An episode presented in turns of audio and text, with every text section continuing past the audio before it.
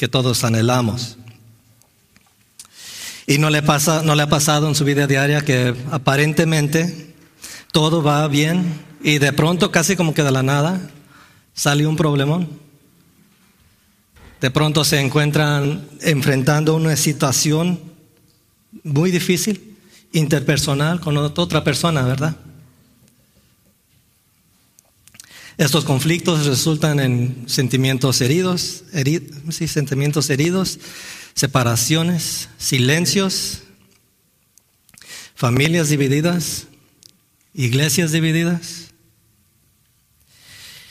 Es un, etcétera, etcétera, ¿verdad? Puede uno seguir el daño que sucede con conflictos interpersonales. Y hay un sinfín de emociones encontradas y que el resultado siempre es mucho dolor y mucha tristeza. Y la tristeza no es solamente para los que están participando en la pelea, ya sabemos, ¿verdad? Son afectados muchos. Todos los que están a nuestro alrededor, que son espectadores de esos pleitos, de esas contiendas, son lastimados. Hay mucho sufrimiento, mucho dolor causado por estas, estos conflictos.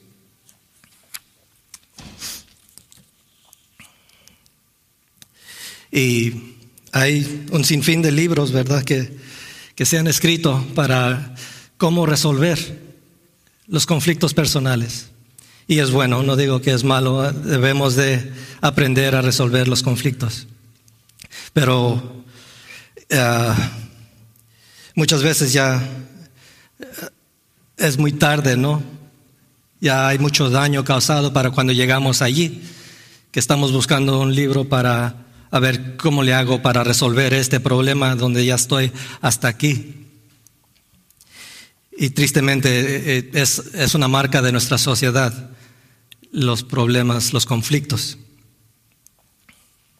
Realmente es un gran, gran problema. Pero no sería mejor si, ah, si pudiéramos conocer la raíz de estos problemas, ¿verdad? Y arrancar esa raíz antes de que dé su fruto, antes de que esa maleza crezca y, y dé y cause todo ese dolor. ¿No sería mejor que alguien nos dijera, mira, no hagas esto. Mira, haz esto mejor. Pórtate de esta manera. No hagas estas otras cosas. Y vas a ver que van a salir las cosas mejor. ¿Verdad que sí? Sería bueno. Y hoy predico sobre el capítulo 4 de la carta de Santiago a la iglesia, los primeros seis versos. Y estos versos creo yo, nos enseñan precisamente esto.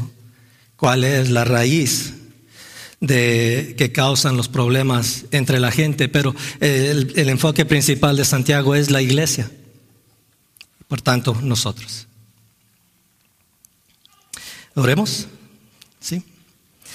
Señor, gracias por tu palabra, gracias por las instrucciones que tú nos das. Guíanos, Señor, guíame a mí al al estar hablando, predicando aquí, Señor, y, y abre nuestros oídos para oír lo que tú quieres de nosotros, Dios mío. Tú quieres enseñarnos para arrancar esas raíces antes de que den sus frutos, Señor. En Cristo Jesús. Te pido esto. Amén. El título de la predicación es eh, una pregunta. ¿Realmente buscas la paz? ¿Verdad? Ah, voy a tratar de explicar esta, bueno, en, estos versos en tres puntos. El primero que es la, la raíz del problema. Ahí Santiago nos expone la, nos hace una pregunta clave y nos da una descripción de las pasiones desordenadas que nos llevan a conflictos.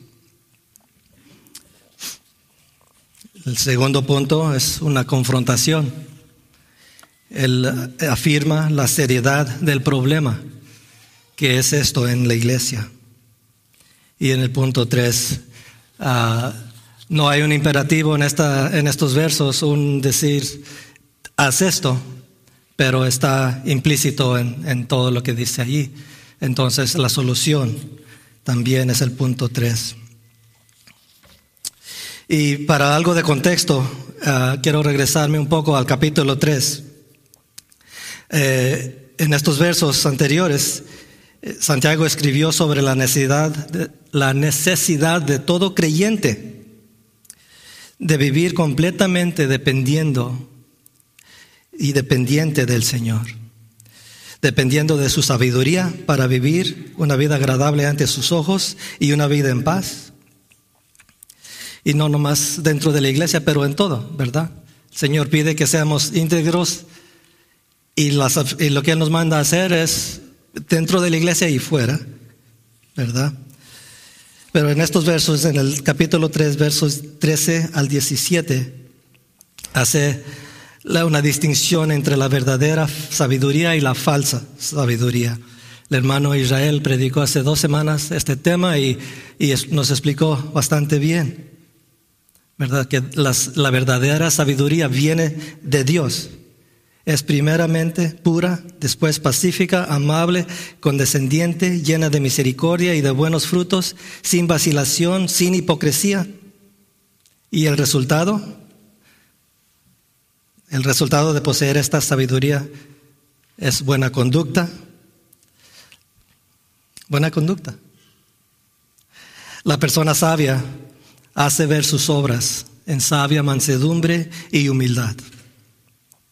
También hace la distinción entre esa es la fe pura y la sabiduría, la sabiduría pura y la sabiduría falsa, que como él, como él escribe, no viene de lo alto, es decir, no viene de Dios, sino que viene de lo terrenal, de lo diabólico.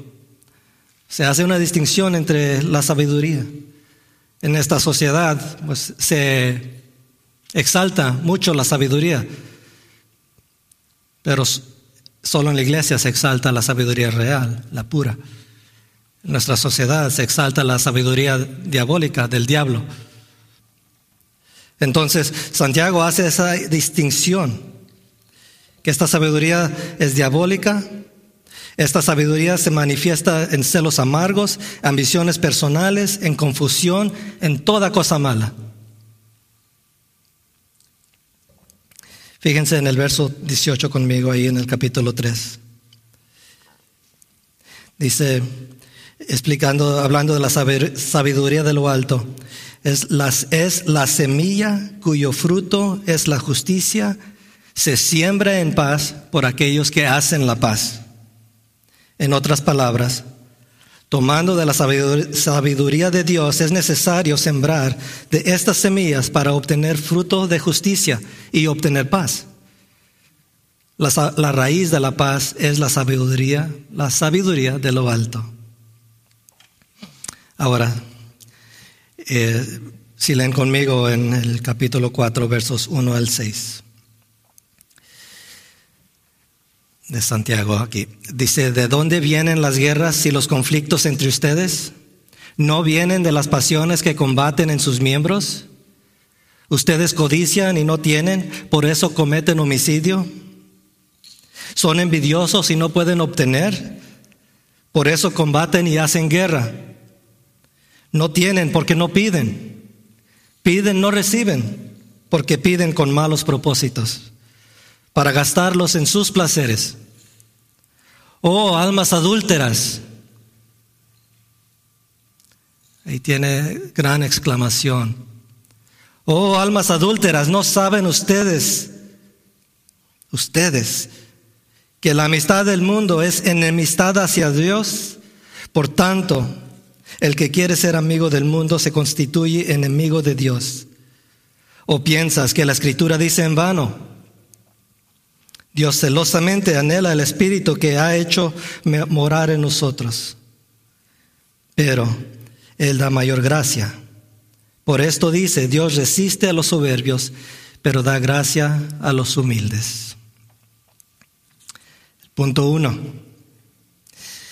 La raíz del problema.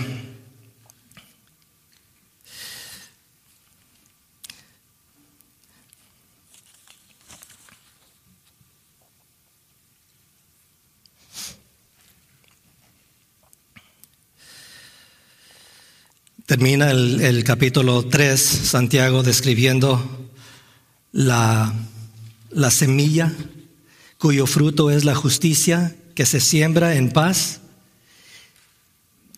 por aquellos que hacen la paz. Y inmediatamente hace el cambio, ah, dando la respuesta, o sea, mostrando lo opuesto. ¿De dónde creen ustedes que vienen las guerras y conflictos? ¿De dónde creen? Hace la pregunta en el primer verso. ¿Dónde creen ustedes que vienen las guerras y conflictos entre ustedes? Afirme eso dos, tres veces ahí en estos versos. No es problemas allá afuera, es problemas entre ustedes, le dice a la iglesia. Es necesario tomar, tomar nota de, de que Santiago está usando un lenguaje muy fuerte para describir los resultados de vivir acuerdo a la sabiduría del mundo, ¿verdad? Miramos en los pasajes anteriores, él marcó la distinción, la sabiduría de Dios de lo alto resulta en paz, la sabiduría del diabólica resulta en lo opuesto, en guerras y contiendas.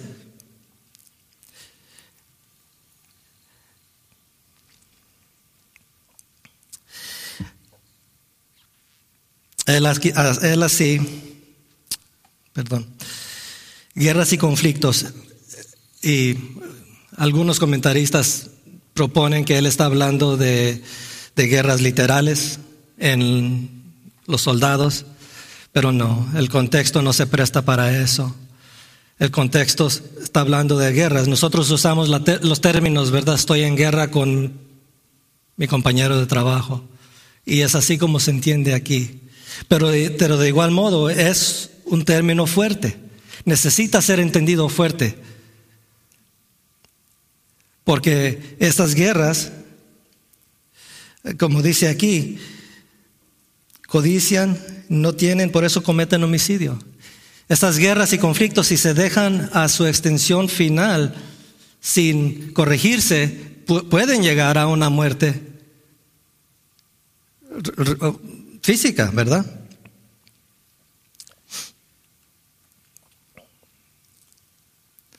Él describe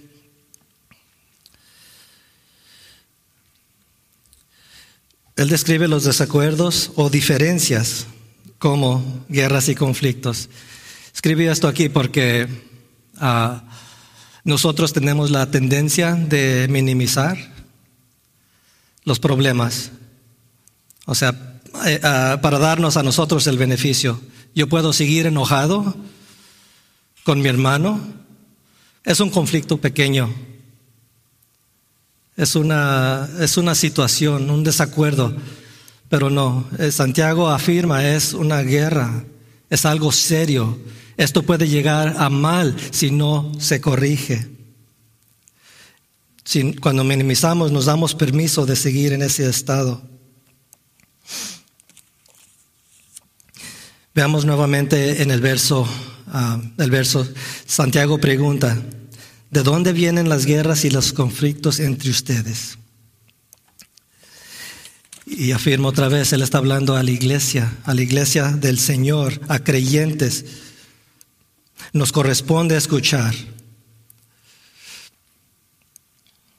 Luego, luego pasa a decir, la, da la respuesta a su pregunta. Pregunta, ¿de dónde vienen las guerras y los conflictos entre ustedes? Otra pregunta, ¿no vienen de las pasiones que combaten en sus miembros? Esa es la respuesta.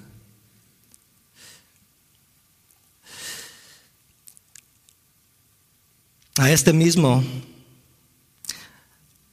bueno, déjame regreso un poquito. Hablemos un poquito de estas pasiones que menciona aquí.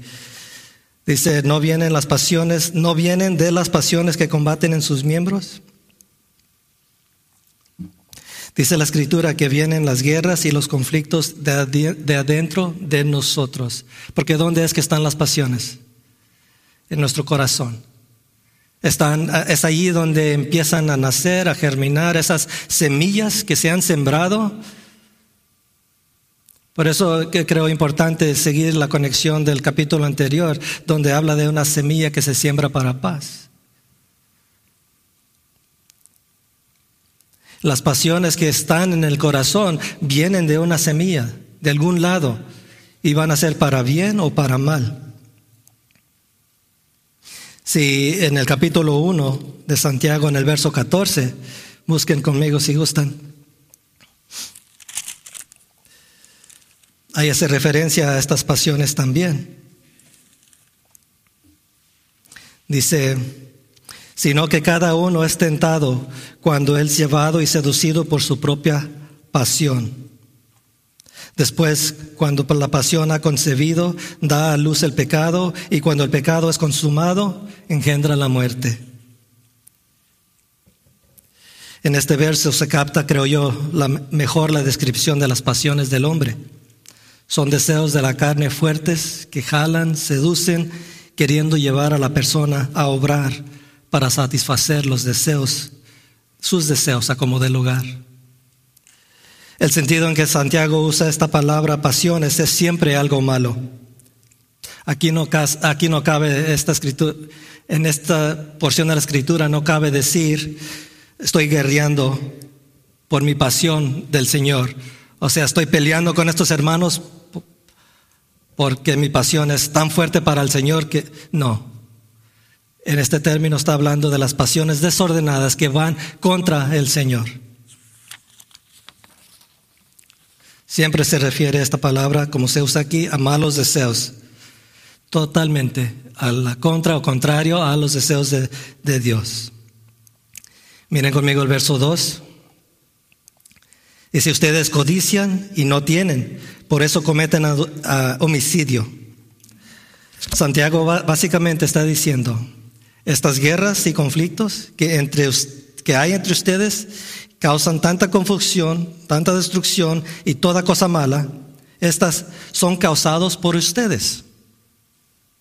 Y yo no los conozco a todos bien a bien y no conozco sus vidas.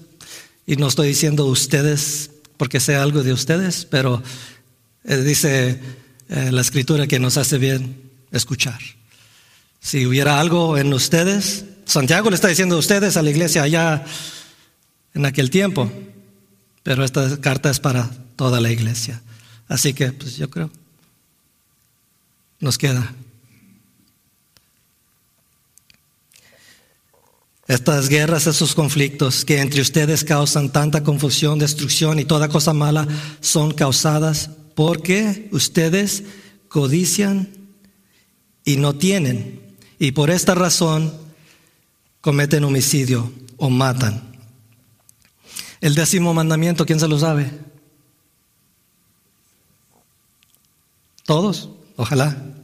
Dice, no codiciarás, ¿verdad? Y es uno de los grandes, por una buena razón. La codicia es el deseo de tener algo que alguien más tiene y ese deseo nunca, esa codicia nunca se satisface. Nunca va a llegar el punto donde eh, si me presto la codicia, oh ya, tomé esto y ya lo tengo y ya descanso. La codicia jamás descansa. La persona codiciosa vive centrada en sí misma. Santiago afirma esto en la segunda vez en el verso 2. Ustedes son envidiosos y no pueden obtener. Ahí en el verso 2 lo dice dos veces. Ustedes codician y no tienen, por eso cometen homicidio, son envidiosos y no pueden obtener. Y por eso actúan así, por eso combaten y hacen guerra. Y puse una pregunta, ¿será que la codicia y envidia se manifiesta en la iglesia? Y pues yo creo, si somos honestos, sí. Tristemente se manifiesta y demasiado. Aquí uh, todo esto que describe Santiago sí se manifiesta en la iglesia, en las iglesias. En esta misma carta de Santiago, tomé, me empecé al principio y empecé a escribir. Él está tratando con eh, tentaciones, pruebas, pecados de varios tipos. Y esta porción como que es una culminación de, lo que ya les dije, estos pecados que, hay, que yo miro, y quieren saber de dónde vienen las guerras, de allá. Mire, este, y empecé el capítulo 1 hasta el 5 y anoté esta lista pequeña. Tomen nota. Si hay, o sea, dice Santiago en el, en el, capítulo 3, esto no debe ser así, ¿verdad? Esto no debe haber en nosotros, en un cristiano. Así que lo voy a leer. Si, si esto está en usted, no debe ser así. Haga algo con esto. Uno de el primero que noté es gloria en su alta posición, vanagloria, ira, inmundicia, malicia, sabiendo qué hacer y no hacerlo, calumniar, ¿qué es eso? Hablar de la gente, ¿verdad? O levantar falsos contra la gente, chismear, compartir cosas que no nos corresponden, favoritismo, juicio, fe muerta. Yo prediqué de la fe muerta hace unas semanas.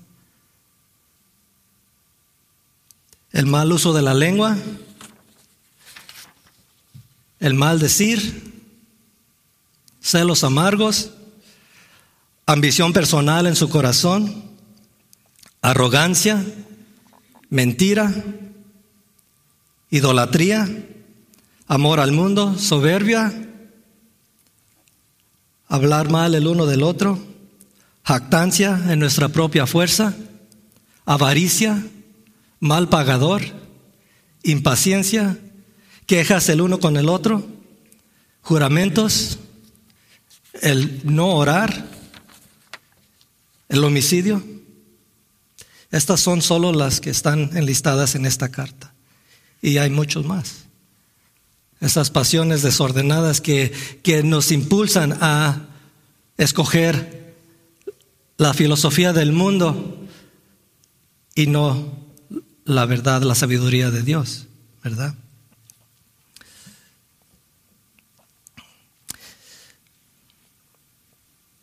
Estas, todo estas, como dice aquí, Todas estas las guerras y los conflictos vienen de estas pasiones que combaten en nuestros miembros, es decir, en nuestros corazones, ¿verdad? Combaten primero en nuestros corazones y luego si hay otro hermano o hermana que está en lo mismo, o sea, ahí, viene la guerra. Solo se requiere que uno esté practicando estos pecados o permitiéndolos en su vida para que suceda una guerra. Pero ya si, si, hay, si hay más partícipes, wow, qué destrucción se, se arma.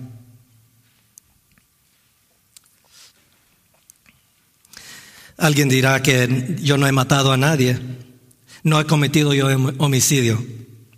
Escuchen lo que está escrito en primera de Juan 3:15. Todo el que aborrece a su hermano es un asesino y ustedes saben que ningún asesino tiene vida eterna permanente en él. Tristemente sí hay dentro de la iglesia todo tipo de este pecado, porque hay en la iglesia visible personas, de todo tipo de personas, está llena de personas la iglesia. Algunos son creyentes, otros no. Algunos son creyentes maduros, otros no. El, uh, y hacemos bien en escuchar las, palabras de Santiago. Uh, uno de los comentaristas que, que leí uh, se llama doctor Edmund Hybert. Escribió la siguiente, esta frase siguiente allí y, me pensé compartirla. ¿no? Él escribió, es deplorable que la iglesia cristiana tan a menudo sea caracterizada con tales controversias amargas, con tantas o con tales y tantas controversias amargas, ¿verdad? Es deplorable, o sea, es que es, qué feo que los que están de afuera miren a la iglesia y es lo que vean.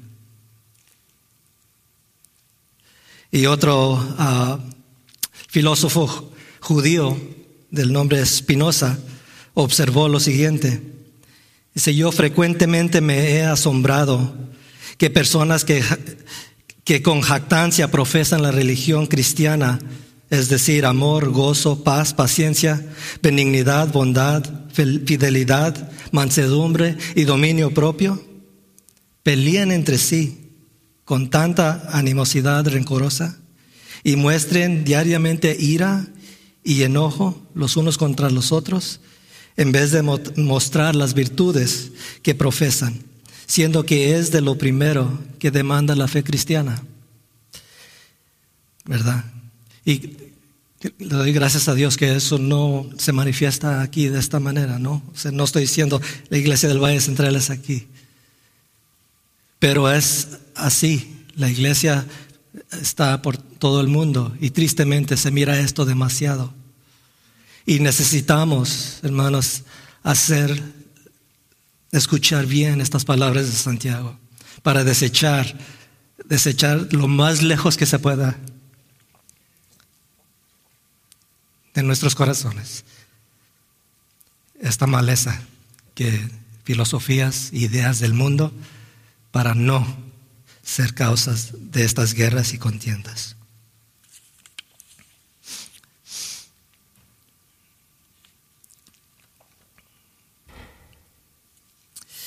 Y nuevamente, repito, Santiago habla fuertemente a la iglesia. Yo creo con la razón para que nos detengamos y consideremos si hay algo, poquito o mucho de esto en nuestra vida.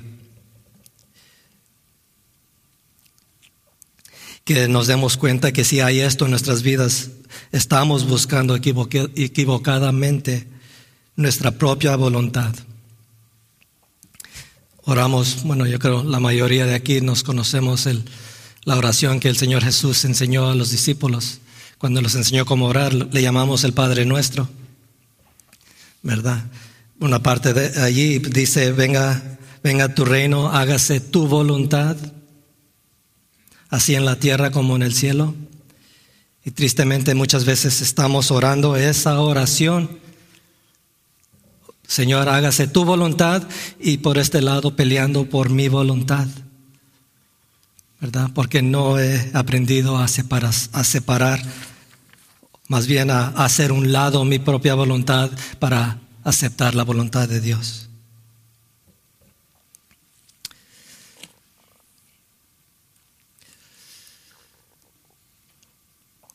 Sigamos adelante en el verso, la, la parte final del verso 3 de Santiago.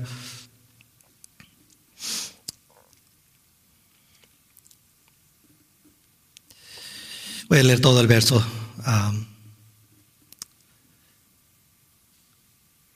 final del verso 2. Voy a leer el verso 2 y el 3. Ustedes codician y no tienen, por eso cometen homicidio. Son envidiosos y no pueden obtener, por eso combaten y hacen guerra no tienen porque no piden. Se no tienen porque no piden. Piden y no reciben porque piden con malos propósitos para gastarlos en sus placeres. Hacemos oraciones incorrectas. O sea, en el verso 2 habla de que codiciamos y no tenemos. O sea, deseamos cosas y no tenemos, por eso peleamos. Buscamos conseguirlas a nuestra propia manera. Y no, nunca dice qué es la codicia que uno tiene, pero la marca es que, o sea, no es necesariamente algo malo. Pueden ser cosas buenas.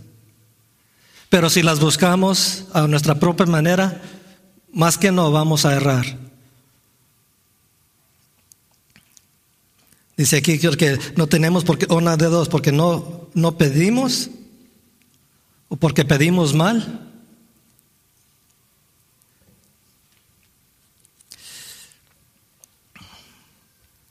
En el primer capítulo nuevamente de Santiago, en el verso 5, eh, Santiago escribió lo siguiente, y si alguno de ustedes, si a alguno de ustedes le falta sabiduría, que se la pida a Dios, quien da a todos abundantemente y sin reproche, y le será dada.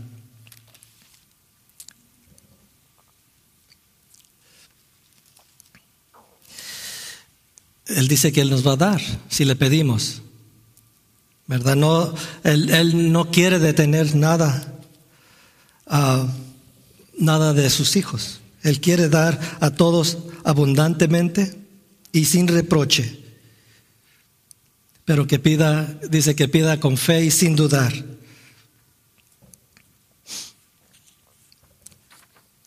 Simplemente no pedimos, pedimos a y decidimos conseguir lo que queremos a nuestra propia manera. Si pedimos no recibimos, nuevamente es porque pedimos con malos propósitos. Ah, muchas veces podemos pedir, uh, Señor, una cosa buena es un, un servicio, un ministerio. Es bueno, es bueno pedir un ministerio. Pero si yo pido el ministerio para tener una posición, para verme bien, para es el mal propósito, el Señor no va a dar eso. Pero si yo tengo esa codicia en mi corazón y no la estoy pidiendo a Dios, o aún si la estoy pidiendo a Dios, pero esa es la intención de mi corazón, esa es una de las raíces del mal. Estoy pidiendo con malos, malas intenciones. Buscando gloria propia y no la gloria de Dios. Ya miramos el punto uno, la raíz del problema, que son las pasiones desordenadas, el no orar, el no pedir, el no orar. Ahora pasamos al punto dos, que es la confrontación. En el verso cuatro. Es ahí donde dice, oh almas adúlteras, ¿no saben ustedes que la amistad del mundo es enemistad hacia Dios? Por tanto, el que quiere ser amigo del mundo se constituye enemigo de Dios. Qué fuerte esos términos. Almas adúlteras. Ya Santiago analizó la raíz del problema, no son las pasiones que están en el corazón. Ahora llega a esta conclusión, a este confrontamiento. Ustedes, almas adúlteras, ¿por qué les dirá almas adúlteras a la iglesia? La audiencia de él era un pueblo judío. Ellos tenían bien en claro lo que significaba esa frase. Ah, la nación de Israel estaba ligada a, a Dios como con un lazo de matrimonial y irse detrás de otros dioses era visto hoy expresado como adulterio. Eh, leamos en Isaías 54, 4 y 6.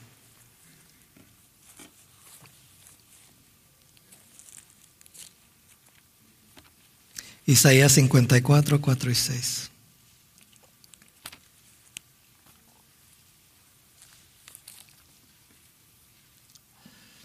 Dice, no temas, pues no serás avergonzada, ni te, ni te sientas humillada.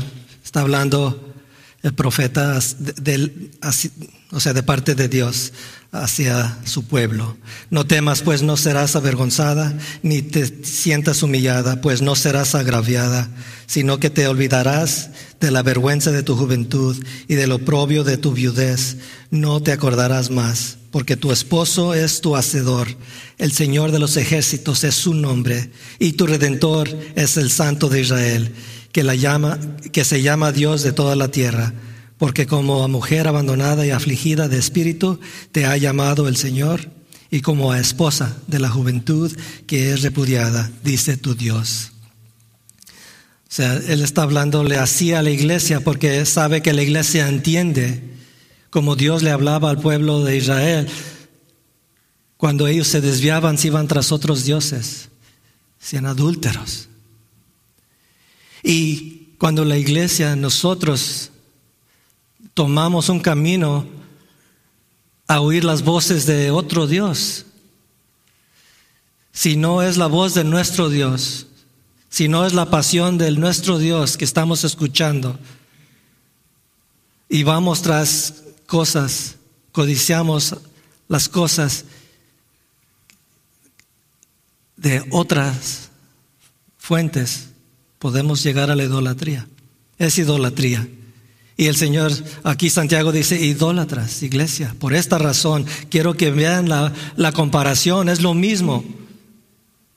Si se aleja, si ponen mi palabra a un lado para satisfacer sus propios deseos, es obvio, no hay lealtad a mí.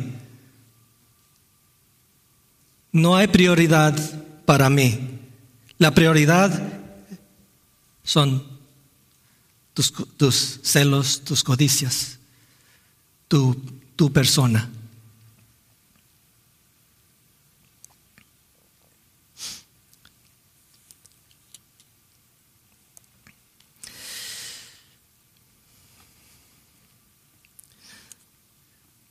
Dice otra vez en el verso 4, oh almas adúlteras, ¿no saben ustedes que la amistad del mundo es enemistad hacia Dios? La amistad que habla aquí se trata de tener un gran afecto por las cosas del mundo. Ya miramos arriba que el resultado de tener este tipo de afecto por lo terrenal lleva a pasiones desordenadas que se van contra Dios. Las personas que adoptan esta amistad y amor por lo que el mundo, por lo del mundo, se están oponiendo abiertamente a Dios. Eso es enemistad ¿Verdad? Si yo hago amistad con el mundo, de hecho estoy haciendo enemistad. Yo me estoy haciendo enemigo de Dios. Me estoy oponiendo abiertamente a Él. Y es tan serio, dice en la segunda parte del verso 4, por tanto, el que quiere ser amigo del mundo se constituye enemigo de Dios. La lealtad a Cristo no está. Su lealtad es al mundo. Se busca en el sistema y actitudes del mundo lo que solo Dios puede proveer. ¿Verdad? Es allí cuando agarramos el camino equivocado, es que buscamos, aunque sea, si es algo malo, obvio, no debemos de buscarlo. Si es algo bueno, debemos de hacerlo a la manera de Dios. Y cualquier camino que no sea hacia Dios está equivocado. Nuestra lealtad no está a Él. Efectivamente, se está sirviendo a otro Dios. Como dijo Santiago, almas adúlteras. Lean conmigo en primera de Juan 2, 15 y 16.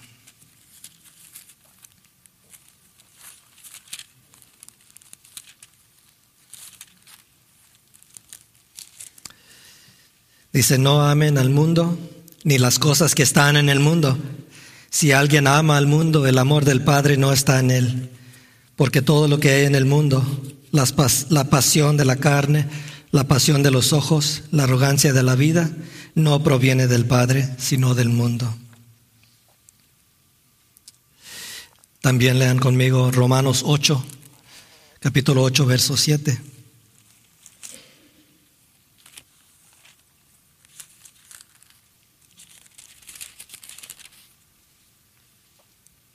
La mente puesta en la carne es enemiga de Dios, porque no se sujeta a la ley de Dios, pues ni siquiera puede hacerlo. Y los que están en la carne no pueden agradar a Dios. Sin embargo, ustedes no están en la carne, sino en el Espíritu. Si en verdad el Espíritu de Dios habita en ustedes.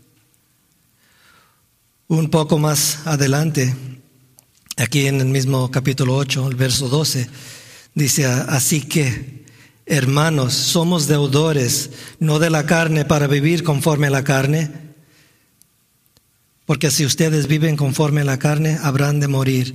Pero si por el Espíritu hacen morir las obras de la carne, vivirán. Porque todos los que son guiados por el Espíritu de Dios, los tales son hijos de Dios. Somos deudores, no de la carne, Jamás. Somos deudores del Señor.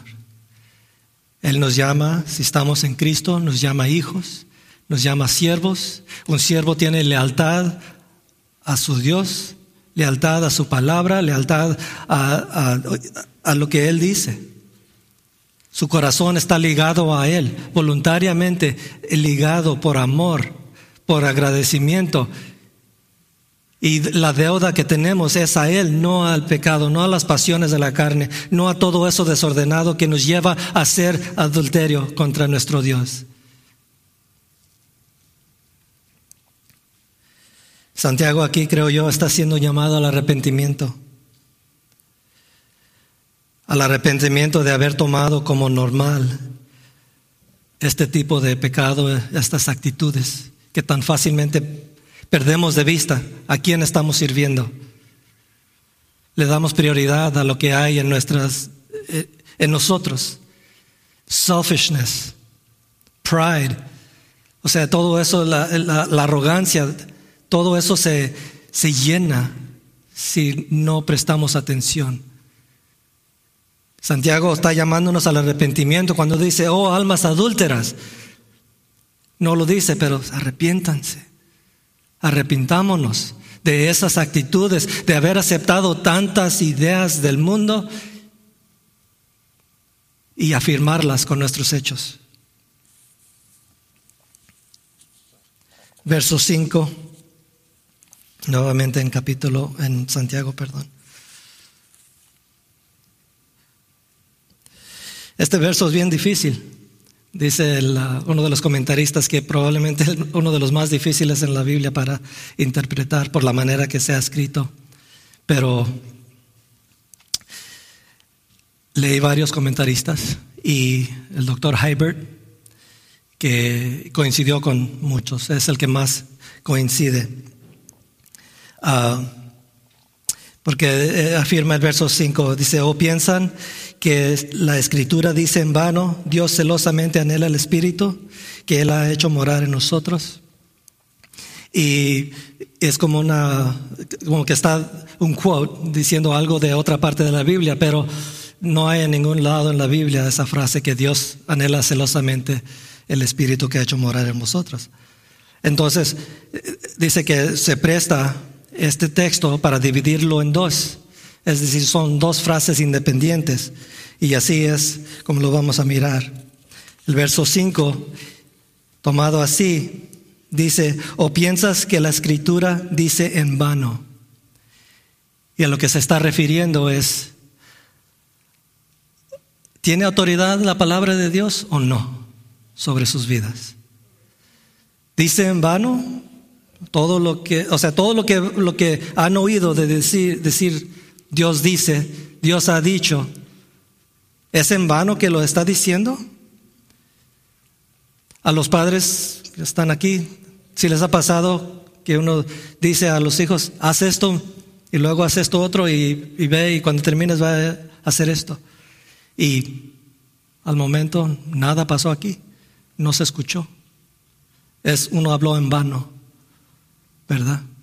Y es lo que está preguntando Santiago, ¿es, acaso que dice todo esto en vano la escritura? ¿Tiene autoridad sobre sus vidas o no? ¿Creen que realmente es la voz de Dios, de su Señor? Él cuando introdujo su carta dijo esclavo de, de Dios y de Jesucristo. Es un sometimiento voluntario por amor, por gratitud a su Dios. Y es decir, escucha, debe uno, tenemos que escuchar lo que Él dice. Tiene autoridad sobre nuestras vidas. No podemos decir, ah, sí dice así, pero yo tengo una mejor idea. Eso es diabólico de acuerdo a Santiago.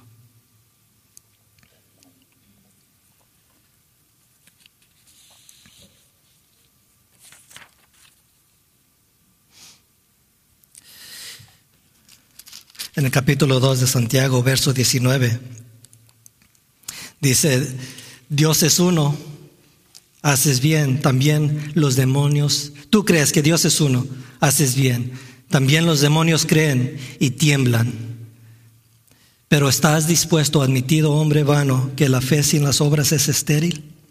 Si nuestra fe, si lo que decimos creer, si leemos la escritura, pero nuestra vida no va hacia rumbo en esa dirección, en obediencia a lo que Él ha dicho, no sirve. Es fe muerta. Es uno de los pecados enlistados.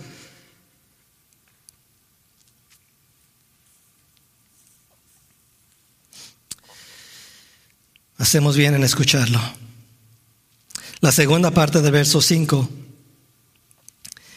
dividido así independientemente, dice así.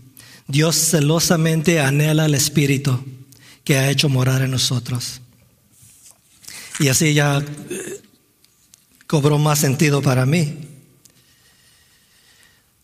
Esta frase nos indica que el Espíritu Santo que fue que nos fue dado por Dios cuando creímos, él depositase el Espíritu de Él en nosotros para guiarnos, para enseñarnos, para hablarnos cuando estamos tentados a irnos por el lado equivocado. Él, Él nos habla. Los que lo conocemos sabemos que Él habla y tenemos la decisión si o escucharlo o ignorarlo.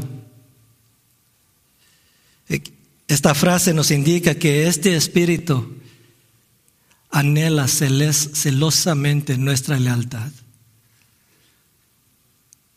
No nos fue dado el Espíritu de Dios para que esté allí cuando estemos en un problema. El Espíritu de Dios anhela que estemos ahí como siervos fieles. Aquí estoy, Señor. Mi lealtad es para ti. Mi corazón está para ti. O sea, buscando continuamente honrar a Dios. Es un celo uh, bueno, ¿no? En el sentido de que Él desea alejarnos del mal, desea guiarnos hacia el bien. Él quiere nuestro, nuestro amor y devoción. Jamás debería de tener segundo plano, segundo lugar en nuestras vidas. Qué problema, ¿no? La solución en el verso 6 bueno, ya, ya empezó la solución desde antes, en, cuando, cuando exclama, oh almas adúlteras, arrepiéntanse. ¿no? Esa es la primera parte de la, de la solución. Tiene que comenzar ahí. Necesitamos confesar ese, esos pecados, cualquiera de los que el, listeo o cualquiera otro que, que usted sepa que por el cual se ha prestado arrepentimiento. Y el verso 6 es, da esperanza. O sea, el Señor es tan bueno, ¿no? Ah, y, un canto que cantamos seguido aquí. Mis faltas son muchas, pero su gracia es mayor. ¿Verdad? Creo que es así. Dice el verso 6. Pero Él da mayor gracia. ¿Verdad? Qué, qué precioso de, de confrontar a un pueblo, a una iglesia, a un grupo de gente con pecados tan horrendos, con el pecado del adulterio, con el pecado, los pecados de pasiones desordenadas, a codicias, con pecado de alejamiento, de ignorarlo, de desecharlo, de, de idolatría, de todo eso. Pasa a decir, pero estoy dispuesto a darles gracias. Tengo gracia para ustedes. Es más, tengo gracia mayor para ustedes. Es decir, no hay ningún pecado por el cual la gracia de Dios no sea más fuerte, más poderosa. No hay ninguna tentación o ningún jale que eh, de, cualquier cosa posible que pueda uno obtener en el mundo que no pueda ser vencido por la gracia de Dios. Pero necesariamente necesita uno ir, pedir. Dice, no tienen porque no piden. Si es bueno para ustedes, yo claro que se los quiero dar.